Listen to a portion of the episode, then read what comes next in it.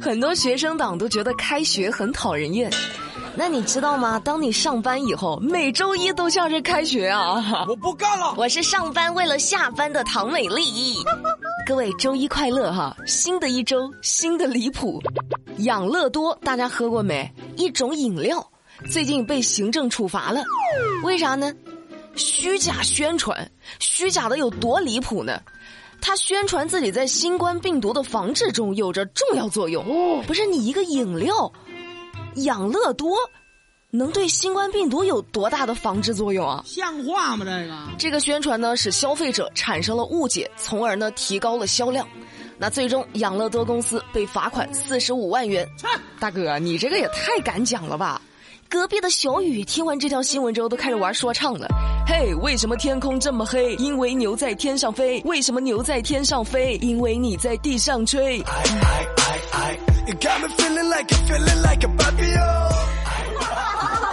你神经病啊！再说个林先生的事儿哈，林先生有个特长，张嘴就能吹口哨。玩笑归玩笑哈，到底是咋回事呢？深圳的林先生今年二十六岁，从小时候开始反反复复的身体一直不好，有肺炎。那咋回事呢？难道是遗传？啊，不是。他在六岁的时候吞下了一个口哨，由于当时年纪小，害怕被父母责骂，就没有告诉父母，一瞒就瞒了二十年。哦，那这个哨子也一直在林先生的身体里，从六岁待到了他二十六岁，直到最近他又因为肺炎来到医院检查。医生呢，在做支气管镜检查的时候，发现了端倪。随后，医生为林先生实施了手术，顺利取出了哨子，还彻底清洗了右下肺。好家伙，林大哥，你这身体里有个哨子，你这么多年你说话的时候不会突然发出那种嘘嘘，哎，吹不响，不会发出这种口哨声吗？以后当家长真的不能太凶，你看把孩子吓得。吞了个口哨都不敢讲，我有个朋友也是，小时候眼睛近视，因为害怕不敢给父母说，后来长大了自己去配眼镜的时候，都已经五百多度了。我当时我都好奇，我说你没考上北大，是不是因为你上课的时候看不清黑板？你看，说个小姑娘的事儿哈，小姑娘干哈呢？发脾气。九月一号在湖北襄阳，一位姑娘吃宵夜的时候。和男朋友吵起来了，吵得还挺严重啊，就报警了。警察叔叔赶到现场后，一看双方都喝的有点醉，就把他们带到了派出所去调解矛盾。好不容易调解好了，警察叔叔就提醒他们找个代驾回家啊，你喝了酒就不要开车了。没想到一个小时后，警察叔叔在路上查酒驾的时候，又遇到了这位姑娘。警察叔叔一看。哎，这不是刚刚喝大了和对象吵架的那个姑娘吗？咋还酒驾上路了呢？像话吗？这个。于是直接把她拦了下来，一晚上连着两次被同一个警察处理，也是一种特别的缘分了。这姑娘走的时候还冲警察叔叔喊呢：“哼，我下次再也不想见到你了。”巧了，警察叔叔估计也不想再见到你了。跟我没有关系。说完坑警察叔叔的，再来说个坑父母的。最近在北京有位小伙子徐某，他以前呢在加拿大留学，留学期间接触到了一种东西笑气，并且开始售卖。那回国之后，徐某没有找工作，反而是拉着父母和他一起卖笑气。被民警查获的时候，一家三口都已经售卖了四百八十多箱笑气了，获利二十六万元。那最终一家三口呢都被法院给判刑了，真是大孝子啊！拉着父母一起坐牢，哎呀，太好笑了！那是我爸爸，那是有道理。爸爸听。笑气是啥呢？一般是指一氧化二氮，吸食的话呢会对身体有害，也是不允许随意售卖的。所以，别说了，一家三口里边团圆去吧啊！儿子。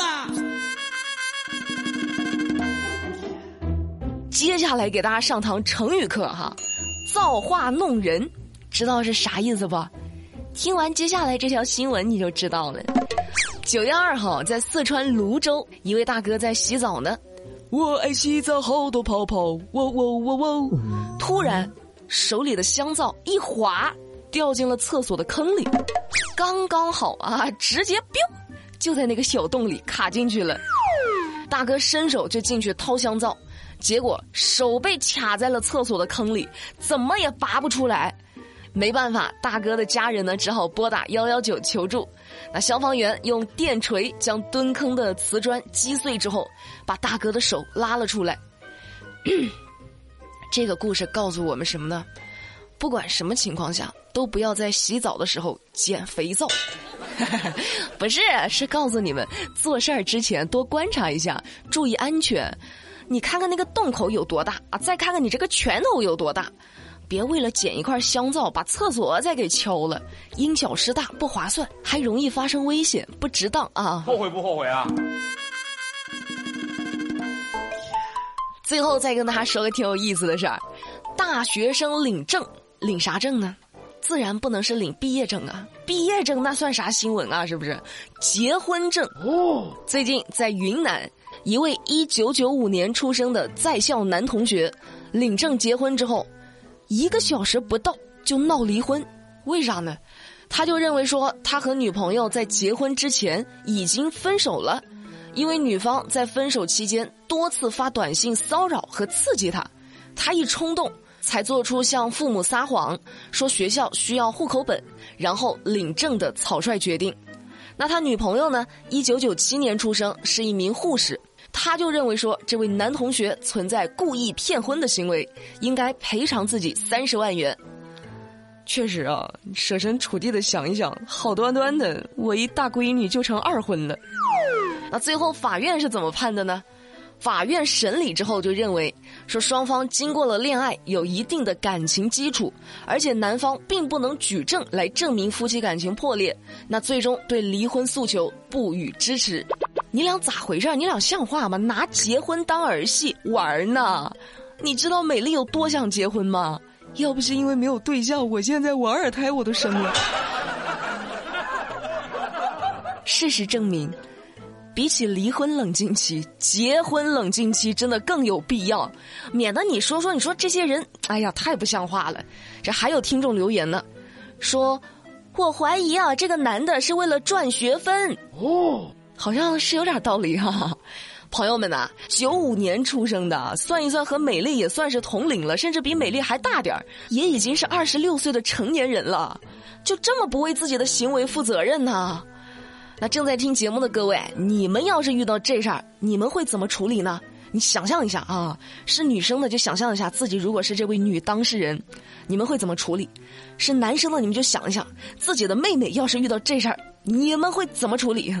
欢迎在喜马拉雅上找到美丽的节目《美丽说》，在节目下方评论留言，和大家一起讨论。此时此刻心中有什么想法没？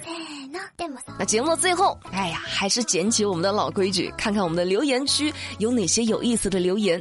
首先是一位 ID 叫做“记了饿极了”的听众，他说。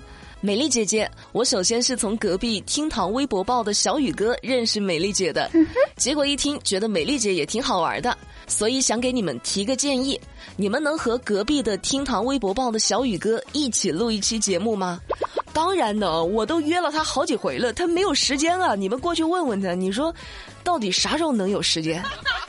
还有一位叫做韩小沟的听众，他说：“美丽啊。”你的节目里令人发指、丧心病狂用的频次太多了，一直在听你的节目，差不多五年了，很喜欢。但是背景烘托气氛的音效能不能换一换呢？这样老粉丝才会一直支持下去啊！我觉得这个建议说的非常有道理，我答应你，这一周你先坚持最后一个礼拜行不行？周末啊，周末放假的时候我找一批新的音效，然后下周一开始给它全换了，行不行？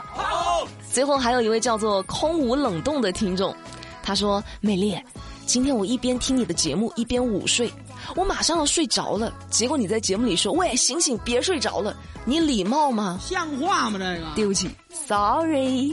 来，把眼睛闭上，我把你吵醒了我就负责把你哄睡着行吗？